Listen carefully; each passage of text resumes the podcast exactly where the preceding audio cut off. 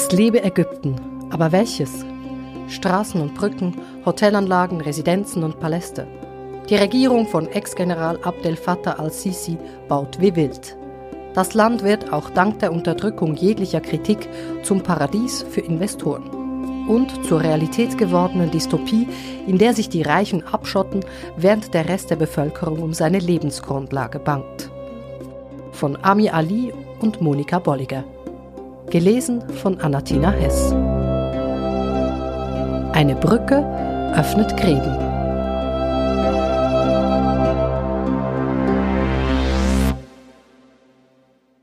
Am Rande der Pyramiden von Gizeh, etwas versteckt hinter einer Mauer, liegt das Quartier Naslet al-Seman. Hier wohnen jene Ägypterinnen und Ägypter, die Touristen in Pferdekutschen um die Pyramiden fahren, Besucherinnen auf einen Kamelritt mitnehmen oder faustgroße Sphinxen aus billiger Massenanfertigung feilbieten, die sie in Taschen mit sich tragen. Die Regierung hat die Mauer im Jahr 2000 gebaut, damit das informelle Viertel nicht weiter mit dem Gelände der Pyramiden zusammenwächst. Läden, die sich einst an bester Lage den Touristen präsentierten, findet man seither nur, wenn man das Gelände der Pyramiden verlässt und um die Mauer herumgeht. Dahinter ruhen sich die Pferde und Kamele aus. Ein Stück weiter treibt ein Junge eine Herde Ziegen durch die Straße, an der sich dicht verschachtelte mehrstöckige Häuser aneinanderreihen. Am Horizont ragen die Pyramiden in den Himmel. Ashwayet nennt man diese informellen Armenviertel, abgeleitet vom arabischen Wort für zufällig oder willkürlich. Seit Jahrzehnten wuchern sie in Kairo, weil regulär gebaute Wohnungen für die Mehrheit der Leute unbezahlbar sind. Lange überließen Ägyptens Regierungen diese Viertel sich selbst. Doch jetzt werden plötzlich Bewohnerinnen umgesiedelt, Häuser geräumt und demoliert. Von dieser Politik scheinen auch die Kamelführer und Kutscher von Naslet al-Seman betroffen. Mit Journalisten reden wollen die Bewohner des Quartiers auf keinen Fall. Dieses Thema ist eine rote Linie, sagt einer. Selbst als anonyme Quelle will er mit Verweis auf mögliche Repressalien nicht zitiert werden. Und er ist nicht der Einzige.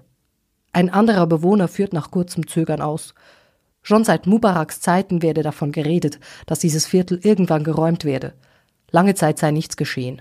Jedoch mehrten sich die Zeichen, dass die Regierung jetzt vorwärts machen wolle. Das Schwierige sei die Ungewissheit. Werden wir umgesiedelt und wenn ja, wohin? Können wir unseren Lebensunterhalt weiter mit Kamelen und Pferdekutschen verdienen, wenn wir nicht mehr hier wohnen? Oder wird all das sowieso verboten? Die Leute hier wollen nur genug zum Leben verdienen. Aber wir wissen nicht, was sie mit uns vorhaben. Informelle Siedlungen und vor allem ihre Bewohner stehen den Plänen der Regierung im Weg.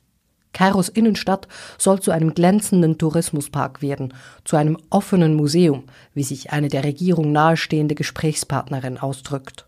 Überall in Kairo bangen Menschen um ihre Quartiere. Die verschachtelten Häuser und Hütten des sogenannten Maspiro-Dreiecks etwa, die mitten in Kairo hinter dem Gebäude der staatlichen Rundfunkgesellschaft standen, wurden vergangenes Jahr abgerissen, die Bewohner umgesiedelt. Man bot ihnen Wohnungen in einem neuen Viertel am äußersten Rand von Kairo an weit weg vom Kern der Stadt und damit auch weit weg von Möglichkeiten, Geld zu verdienen. Transportmittel zum Pendeln sind unerschwinglich für jene, die von der Hand in den Mund leben. In Maspiro entstehen derweil moderne Hochhäuser, eine Einkaufsmeile und vornehme Cafés. In Naslet al-Seman haben die Behörden Anfang Jahr ein kleines Hotel zerstört, mit dem Verweis, es habe keine Bewilligung für eine kommerzielle Nutzung. Das hat unter Bewohnerinnen Ängste ausgelöst, dass ihre Umsiedlung bevorstehen könnte. Bei Protesten wurden je nach Bericht zwischen 17 und 22 Personen verhaftet. Seither gab es keine weiteren Abrisse, doch die Ungewissheit bleibt. Was hier wirklich geplant ist, kann niemand so recht sagen, weil es keine offizielle Informationspolitik und keinen Dialog mit den Bewohnern gibt, bleiben den Leuten nur Gerüchte. Zum Beispiel, dass der ägyptische Tycoon Naguib Sawiris, der Bruder des Investors von Andermatt, hier zusammen mit einer emiratischen Firma einen Hotelkomplex bauen wolle. Ein Bewohner will wissen, dass ein Teil der Häuser einem großen Parkplatz neben dem neuen ägyptischen Museum weichen soll, das sich unweit der Pyramiden an der Verbindungsstraße zur Oase von Fayum im Bau befindet. Touristinnen könnten sich dann bequem zwischen Fayum, dem Museum und den Pyramiden bewegen, ohne dabei im Stau zwischen Eselkarren, Tuk-Tuks und hupenden Taxis in den engen Straßen eines Wohnviertels festzustecken. In ganz Ägypten wird in diesen Tagen gebaut wie wild. Wer beim Landeanflug auf Kairo aus dem Flugzeugfenster blickt, sieht die neuen Städte, die an den Rändern der Hauptstadt aus dem Boden gestampft werden. Ende 2020 plant die Regierung den Umzug in die neue administrative Hauptstadt, die 70 Kilometer außerhalb des Zentrums von Kairo mitten in der Wüste entsteht. Angeblich wolle man so der Dichte Kairos entkommen, vielleicht auch der ärmeren Mehrheitsbevölkerung.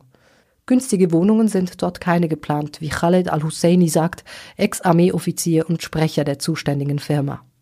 Ein anderes Prestigeprojekt der Regierung hat es ins Guinness-Buch der Rekorde geschafft. Präsident Sisi hat im Mai in Kairo die breiteste Hängebrücke der Welt eröffnet.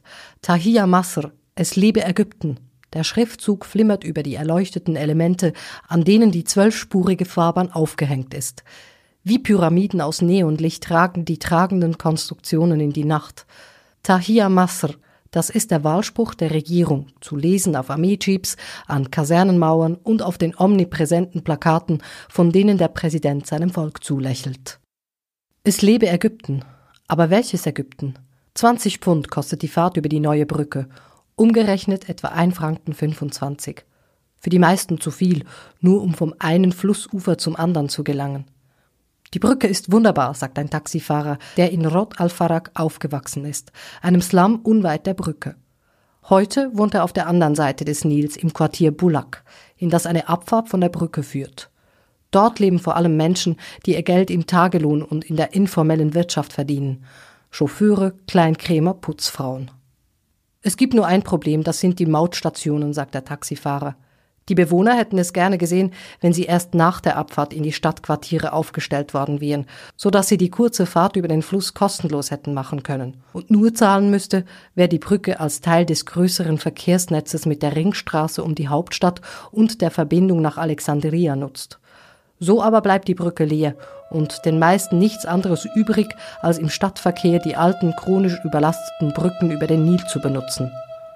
Die Regierung feiert unterdessen den Aufschwung. Dank Reformen und einem 12 Milliarden Dollar Darlehen des Internationalen Währungsfonds sowie zunehmendem Vertrauen von Investoren ist die Wirtschaft im letzten Jahr um 5,6 Prozent gewachsen. Das massive Budgetdefizit geht zurück. Die Wirtschaft, so heißt es, habe sich vom Chaos der Revolution von 2011 erholt. Damals hatte man keine Ahnung, wohin es geht, sagt die Vertreterin eines europäischen Weltkonzerns, der in Ägypten aktiv ist. Heute sei die Vision klar, Entwicklung und Fortschritt auf allen Ebenen. Gleichzeitig leben laut offiziellen Zahlen 33 Prozent der Ägypterinnen und Ägypter an der Armutsgrenze, fünf Prozent mehr als 2015. Im internationalen Vergleich ist die Armutsgrenze mit nur 45 Dollar pro Monat tief angesetzt. Zu tief, sagen Expertinnen. Die Weltbank schätzt, dass 60 Prozent aller Ägypter von Armut betroffen oder bedroht sind. Die Tahia Massa Brücke, die gut 10 Milliarden Franken gekostet haben soll, bringt den meisten Menschen in Kairo nicht viel. Dafür verkürzt sie den Weg nach Alexandria bedeutend und damit auch die Reise an die Nordküste am Mittelmeer westlich von Alexandria. Es ist die Côte d'Azur Ägyptens, wo jeden Sommer Zehntausende aus der Oberschicht hinpilgern, um die heißen Monate zu verbringen. Brücken werden gerne als Symbol der Verbindung herangezogen. Die Tahia Massa Brücke hingegen steht für die Kluft, die sich zwischen Ägyptens Gesellschaftsschichten immer weiter auftut. An der Schnellstraße, die von Alexandria Richtung Westen führt, an die Nordküste, treffen Welten aufeinander. Rechts versteckt sich das Mittelmeer zugebaut mit Hotelbunkern und Apartmentanlagen, links dehnt sich die staubige Weite bis zum Horizont. Ab und zu kreuzt ein Eselkarren die Fahrbahn, Männer in weiten weißen Galabishas rennen mit ihren Söhnen an der Hand auf die andere Seite, während sich SUVs und Limousinen mit 160 kmh durch den Verkehr aus überladenen Lastern, Minibussen und PWs drücken und über Dutzende Kilometer säumen riesige Plakate die Straße, auf denen die schöne neue Wohnwelt visualisiert wird.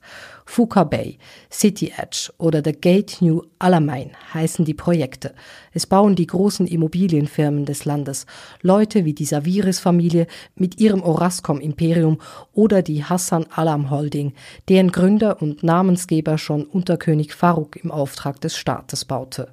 Die Küste westlich von Alexandria wurde in den 80er Jahren im großen Stil für den Tourismus erschlossen. Am türkisblauen Wasser von Al-Alamein, wo die Alliierten im Zweiten Weltkrieg entscheidende Schlachten gegen die Deutschen und die Italiener gewannen, entstanden Ressorts und Hotelanlagen für die ägyptische Oberschicht. Die Marina von Alamein war einst ein Rückzugsort für die Reichen, der Place to be. Heute ist sie eine etwas heruntergekommene Ansammlung von kleinen Villen und ein paar Hotels. Noch immer gibt es hier Häuser, denen der Reichtum ihrer Besitzer anzusehen ist, und sei es nur wegen der glänzenden neuen Porsche Cayenne und Land Rover vor den hohen schmiedeisernen Toren, zwischen denen bewaffnete Wachleute mit Walkie-Talkies herumsitzen. Das Problem in Marina ist, dass es mittlerweile für jeden zugänglich ist, sagt ein junger Immobilienmakler, der in seinem Büro auf Interessenten wartet. Wenn jemand sein Haus verkauft, kann nicht kontrolliert werden, wer Zugang zur Siedlung bekommt. In den Anlagen, die jetzt neu entstehen, werde wieder streng ausgewählt. Und Geld sei nicht das einzige Kriterium. Man will sicherstellen, dass die Leute zusammenpassen. Man will unter sich bleiben. Deshalb baut man jetzt Al-Alamein Al-Gadida, das neue Al-Alamein. Gleich westlich von der Marina geht es los. Dutzende von Hochhäusern, Hotelanlagen, Ferienresorts und gated Communities werden hochgezogen. Eine Küste im Rohbau. Neben der deutschen Gedenkstätte für die Gefallenen des Zweiten Weltkriegs lässt Abdel Fattah al-Sisi ein Gebäude für das Kabinett errichten und noch einen Präsidentenpalast, dessen Kuppel an das Weiße Haus erinnert, und das, obwohl es in ganz Ägypten bereits 90 Residenzen für das Staatsoberhaupt gibt. Auch an der Nordküste sind die Investoren des Baubooms neben dem Staat die großen Immobilienfirmen des Landes und ihre Partner aus den Golfstaaten. Viele Units sind bereits verkauft, sagt der Immobilienmakler. Zu haben seien eigentlich nur noch Villen und Apartments im oberen Segment. Alles andere sei weg. Alexandria ist genauso überfüllt wie Kairo, deshalb zieht es die Leute jetzt raus aus der Stadt. Auch wenn, wie der Makler einräumt, noch niemand weiß, welche Firmen sich in den neuen Küstenstädten ansiedeln werden. Wieso kaufen die Leute teure Wohnungen über 100 Kilometer von der Stadt entfernt, in der sie leben, ohne zu wissen, ob und wo sie dort arbeiten werden? Es gibt eine Mentalität hier in Ägypten, dass man sein Geld lieber in eine Immobilie investiert, als auf der Bank liegen lässt, erklärt der Makler während er seinen Wagen in die Einfahrt von Hacienda Bay steuert, einem der neuen Vorzeigeprojekte der Nordküste. Der Sicherheitsmann hebt die Barriere und vorbei am gepanzerten Jeep einer Polizeieinheit geht es direkt ins Herz der Anlage, eine Art Mall mit Cafés, Supermärkten und Nachtclubs. Die Seafront-Villen für rund zwei Millionen Dollar sind zwar noch nicht gebaut, laut dem Makler aber bereits ausverkauft. Zu haben sind noch vereinzelte Chalets zu 350.000 Dollar. Nachhaltiges Bauen, das die gesellschaftlichen Realitäten berücksichtigte, das gäbe es in Ägypten nicht, sagt Yahya Schaukat, Experte für architektonische Umwelt bei der Plattform Tantuba. Mir fällt jedenfalls kein Beispiel ein, sagt er am Telefon aus Berlin, wo er seit einigen Monaten lebt. Die Politik sei stark zentralisiert, die Regionen hätten kaum Kompetenzen. Und der Verkauf von Land ist oft ihre einzige Einnahmequelle, so Schaukat. Es gibt einen Interessenkonflikt beim Wohnungsministerium, hält Schaukert fest. Das Ministerium sollte den Wohnungsmarkt regulieren, stattdessen sei es ein Irregulator im Interesse des größten Entwicklers im Land, des Staats. Es gibt eine aktive Politik gegen zahlbare Wohnungen, weil die Regierung selber ein Investor ist. In Kairo verspricht ein neues Projekt zwar auch eine Million Wohnungen für das untere Einkommenssegment. In Wahrheit aber seien die Mieten dort preislich eher auf dem Niveau der Mittelschicht, sagt eine Aktivistin, die sich seit Jahren für bezahlbaren Wohnraum engagiert. Aus Angst vor staatlicher Repression möchte sie ungenannt bleiben. Unterdessen gibt es jedes Jahr 900.000 neue Heiraten und nur etwa die Hälfte der Paare kann sich eine Wohnung leisten, sagt sie. Das Paradoxe an der Situation, in Ägypten stünden etwa 12 Millionen Wohneinheiten leer. Das ist viel, auch in einem Land mit bald 100 Millionen Einwohnern. Etwa drei Viertel dieser 12 Millionen Wohneinheiten sind nie bewohnt worden, sagt die Aktivistin. Sie dienten einzig der Spekulation. Und hier sind Regierung und Armee wie in anderen lukrativen Branchen aktiv involviert. Eine dem Wohnungsministerium unterstellte New Urban Communities Authority, kurz NUCA, ist Teilhaberin diverser Immobilienprojekte, etwa bei der neuen Hauptstadt in 50-50-Partnerschaft mit der Armee oder beim Maspiro-Dreieck, der Staat profitiert auch mit dem Verkauf des Landes. Ministerien fungieren als Bauherren und Firmen des Ministeriums für militärische Produktion führen die Projekte aus. Die Politik ist im Prinzip dieselbe wie unter Mubarak, sagt die Wohnbauaktivistin. Schon bei den Immobilienprojekten unter dem 2011 gestürzten Autokraten seien nicht die Leute, sondern Investorinnen und das Erscheinungsbild der Stadt im Fokus gewesen. Mit einem wesentlichen Unterschied. Unter Mubarak gab es eine einigermaßen unabhängige Justiz. Demonstrieren war weniger gefährlich als heute, wo Leute schon wegen eines T-Shirts, das den Sicherheitskräften missfällt, im Gefängnis verschwinden. Damals konnten die Betroffenen sich wehren, sagt sie. Das ist heute nicht mehr so. Die Repression im heutigen Ägypten, acht Jahre nach dem Aufstand gegen Mubarak, hat ungeahnte Ausmaße erreicht. Zehntausende sitzen in Ägyptens überfüllten Gefängnissen, die für Misshandlung und Folter berüchtigt sind, teilweise wegen eines Eintrags auf Facebook oder weil sie zur falschen Zeit am falschen Ort waren. Von tausenden Verhafteten fehlt jede Spur. Nach einer Welle seltener Proteste, die sich im September an den Luxusbauten der Regierung entzündeten, zogen die Schergen von Präsident Sisi die Schrauben erneut an. Innerhalb zwölf Tagen wurden über 2300 Personen verhaftet, unter ihnen über 100 Minderjährige. Sisi wird große Bewunderung für das Modell seiner Verbündeten nachgesagt, der Vereinigten Arabischen Emirate. Shoppingmalls statt Menschenrechte, Konsumgesellschaft statt Teilhabe am politischen Leben, ein Überwachungsstaat ohne Raum für kritische Stimmen, in dem wirtschaftlich mit der großen Kelle angerührt wird. Der Unterschied zum reichen Golf in Kairo leben 70 Prozent der Bewohner in den Ashoyat, in den informellen Vierteln. Dutzende Millionen Menschen im ganzen Land verdienen ihr Geld in der informellen Wirtschaft. Schicke Apartments, Swimmingpools, teure Restaurants und Cafés, all das ist für die meisten ein unerreichbar ferner Traum. Und so ziehen die Reichen und Mächtigen in die gated Communities, schirmen sich ab vom Rest des Landes. Es wirkt wie eine Realität gewordene Dystopie, Kairo ist vollgestellt mit riesigen Werbetafeln, die Luxusvillen zum Kauf anpreisen, während in ihrem Schatten ärmere Bewohnerinnen aus ihren Häusern verdrängt werden. Doch verschwinden werden die Aschwayat nicht. Wenn die Führung das Problem der armen Viertel nicht anpackt und Wohnraum schafft, der auf die Bedürfnisse der Bevölkerung zugeschnitten ist, werden die Aschwayat weiter wuchern. Hier wird ein Viertel abgerissen, aber dort werden Leute erneut irreguläre Häuser bauen, weil sie keine andere Wahl haben, sagt die Wohnbauaktivistin.